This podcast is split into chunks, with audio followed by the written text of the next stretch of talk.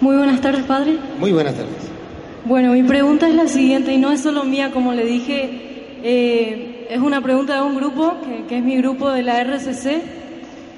Bueno, en la parte donde dice en Mateos capítulo 8, versículos 14, al llegar Jesús a la casa de Pedro, encontró a la suegra de este en la cama con fiebre, Jesús le tocó la mano y luego se le desapareció el fu- el- la fiebre y ella se levantó y se puso a atenderlo.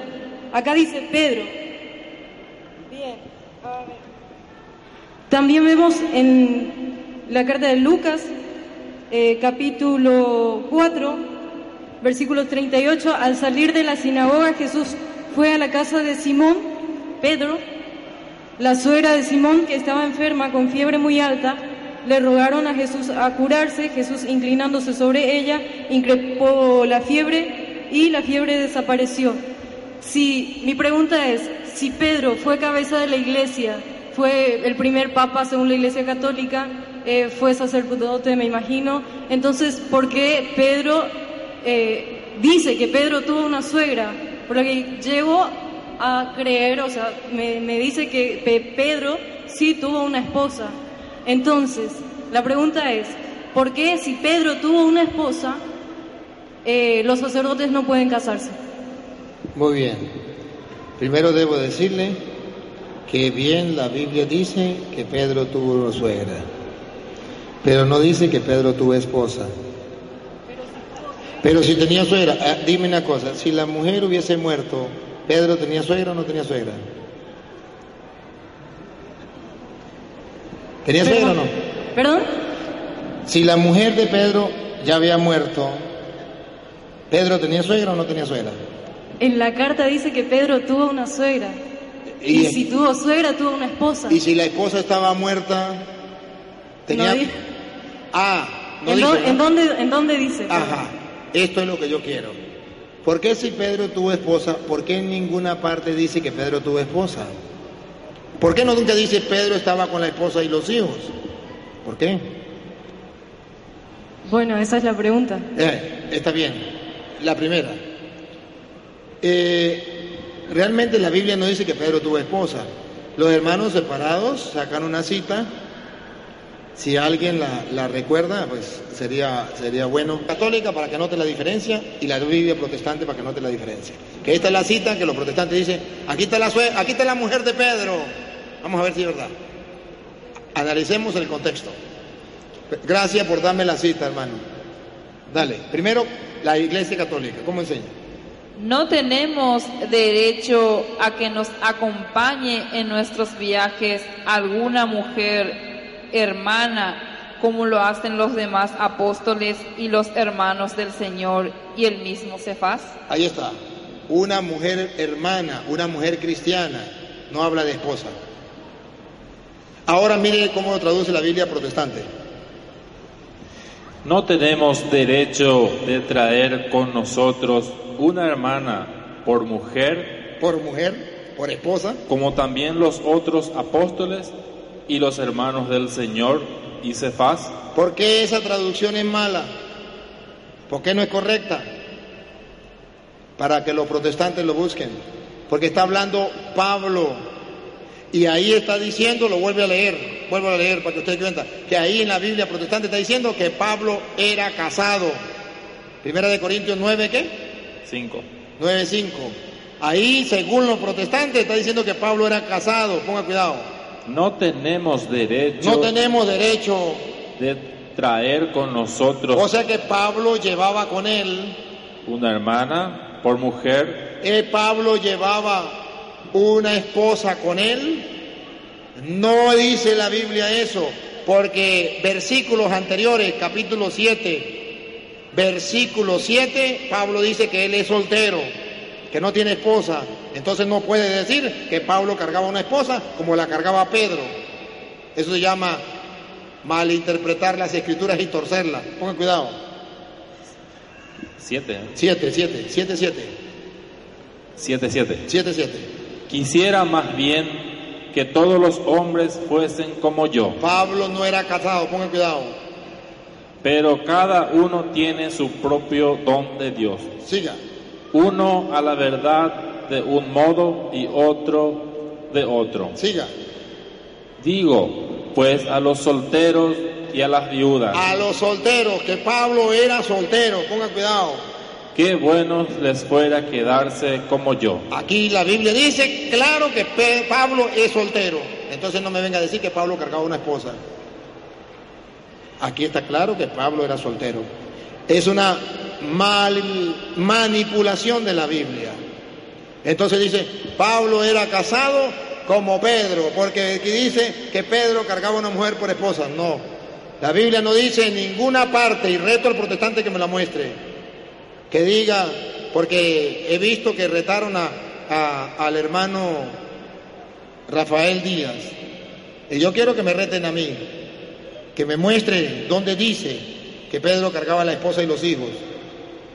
No me agarren 1 de Corintios 9, 5, donde ustedes tuercen diciendo que Pablo era casado y que Pedro era casado, iba con la esposa. No me digan mentiras.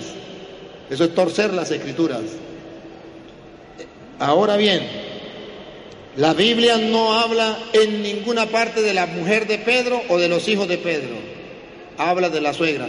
Esto quiere decir que Pedro, no estoy dici- afirmándolo, estoy diciendo una posibilidad. Primero, que Pedro era viudo, tenía su, tenía su esposa y ya había muerto, y él tenía su suegra, y Jesús la curó. Es una posibilidad. Eso no es una posibilidad. Bien. Ahora, en el supuesto de que haya tenido esposa y estuviera la esposa y los hijos, ¿cómo se explica que Pedro siendo jefe de la iglesia tuviese esposa y tuviese hijos? Se explica porque Jesucristo en Mateo capítulo 19, versículo del 9 en adelante, habla que el matrimonio es querido por Dios y es bueno y santo, y es un don. Y habla que el celibato, el no casarse, el no tener esposa, es otro don de Dios igual que el matrimonio. Y es importante, y esto los protestantes ni lo creen, ni lo enseñan, ni lo viven. Escuchen, de la Reina Valera, Y yo os digo que cualquiera que repudia a su mujer, salvo por causa de fornicación, y se casa con otra, adultera, adúltera. no adultera, Y el que se casa con la re- repudiada, adúltera. adultera. Siga. Le dijeron a sus, a sus discípulos, Aquí está defendiendo el matrimonio. Pedro era casado. Entonces, en el supuesto que Pedro tuviera mujer. si así es la condición del hombre con su mujer, no conviene casarse. Le dijeron sus discípulos, si uno no se puede separar, es mejor no casarse. Sus discípulos le dijeron, es mejor no casarse. Y escuche lo que respondió Jesús. Entonces él les dijo, no todos son capaces de recibir esto, sino aquellos a quienes, eh, a quienes es dado. A quienes le es dado. Ahora presten atención a lo que viene. Pues hay eunucos que nacieron del, así del vientre de su madre. Hay hombres que no se pueden casar porque nacieron incapacitados para el sexo. Y hay eunucos que son hechos eunucos por los hombres. Fueron castrados por los hombres, no pueden funcionar. Y hay eunucos que asimismo se hicieron eunucos por causa del reino de los cielos. Ah, aquí está la parte de por qué no se casan los sacerdotes. Porque hay hombres que sí funcionan, no son capados, no son castrados, pero por amor al reino de los cielos no se casan. Y escuche lo que viene. El que sea capaz de recibir esto, que lo reciba. El que sea capaz de recibirlo, los protestantes no son capaces de recibirlo, no lo pueden recibir. El que sea capaz de recibirlo, que lo reciba. Por eso usted verá que en el seminario se le da 7, 10 años de formación a los muchachos, para que el que sea capaz lo reciba. El que no sea capaz, se case. No hay ningún problema. Y otra cita le voy a dar. El mismo Pablo, que decía que él era soltero y era mejor no casarse, explica en Primera de Corintios 7, 32, por qué los sacerdotes no se casan. 7, 32. Y esta tenemos la explicación de Cristo que dice que unos se casan y otros no por amor al reino de los cielos. Los protestantes no tienen eso, solamente matrimonio. Lo otro por el reino de los cielos no tienen ellos. Pablo, 7 de la Reina Valera, por favor. 7.32. Quisiera pues que, que estuvieseis sin con, congoja. El soltero tiene cuidado de las cosas del Señor. Aquí en primer lugar está el soltero, tiene cuidado de las cosas del Señor y está hablando precisamente de los que se dedican a servirle al Señor. Siga. De cómo agradar al Señor. Y busca cómo agradar al Señor. Ahora, la segunda parte. Pero el casado tiene cuidado de las cosas del mundo. Tiene de, cuidado de las cosas del mundo. De cómo agradar a su mujer. De cómo agradar a su mujer. Aquí la Biblia dice que las dos cosas son importantes. Perdón, las dos cosas son importantes. Que son dones de Dios. Cuando no, cuando es casado, bien, es un don de Dios. Cuando es soltero es un don de Dios. Se lo resumo. En la iglesia de Jesucristo puede existir sacerdotes que se casen y puede existir sacerdotes que no se casen. Existieron sacerdotes casados y existieron sacerdotes no casados. Pablo no era casado, Juan no era casado, Pedro en el supuesto que era casado, era casado. Pero no todos eran casados. Porque si no, ¿por qué le dijeron, Señor, si uno no se puede separar de la mujer, es mejor no casarse? No eran casados. Porque si no, no hubiese dicho, es mejor no casarse. Hubiese dicho, la embarramos, ya estamos casados. Dijeron, es mejor no casarse. No eran casados. Entonces significa que la Biblia nos muestra dos opciones. Por eso, en la Iglesia Católica se dice, el día en que el Papa diga que los sacerdotes se casen, los sacerdotes podrán casarse. Porque en la Biblia están las dos opciones. Como hay dos opciones, la iglesia puede escoger esta o puede escoger esta. Hasta ahora, en nuestro tiempo, se escogió en Occidente la de casarse, la de no casarse.